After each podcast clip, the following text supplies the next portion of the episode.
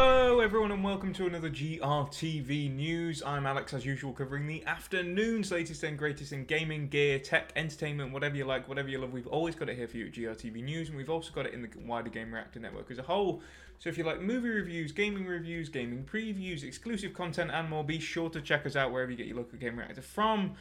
We've got it in loads of languages, we've got it in loads of territories. Just be sure to check it out, as I say. But with enough of me blabbering, we've got a very exciting announcement today as Pokemon has officially unveiled its next Legends game. It was announced today during the Pokemon Presents, which has just gone about 50 minutes ago. I'm going to try and let the trailer play in the background here after we skip this ad. There we go. So, yeah, I'll just let that play in the background if you want to watch that visually instead of looking at my face. But um, it's a Gen 6 Legends game. It is set in the Kalos region, specifically looking at Lumiose City, which has gone under a urban redevelopment plan by what the trailer seems to say.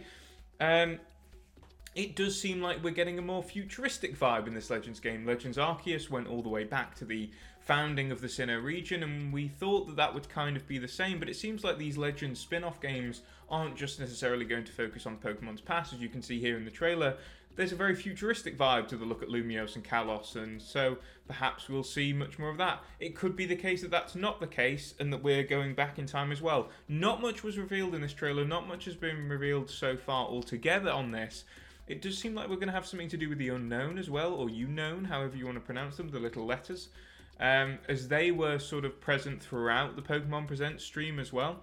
There's a load of questions that we've been sort of asking. A lot of us were expecting something Gen 5. I hope this doesn't mean that Gen 5 has been skipped over entirely. Oh, also worth noting that this is coming in 2025. It's not coming this year, which is strange for Pokemon because usually when they announce something, they announce it to be sort of by the end of the year.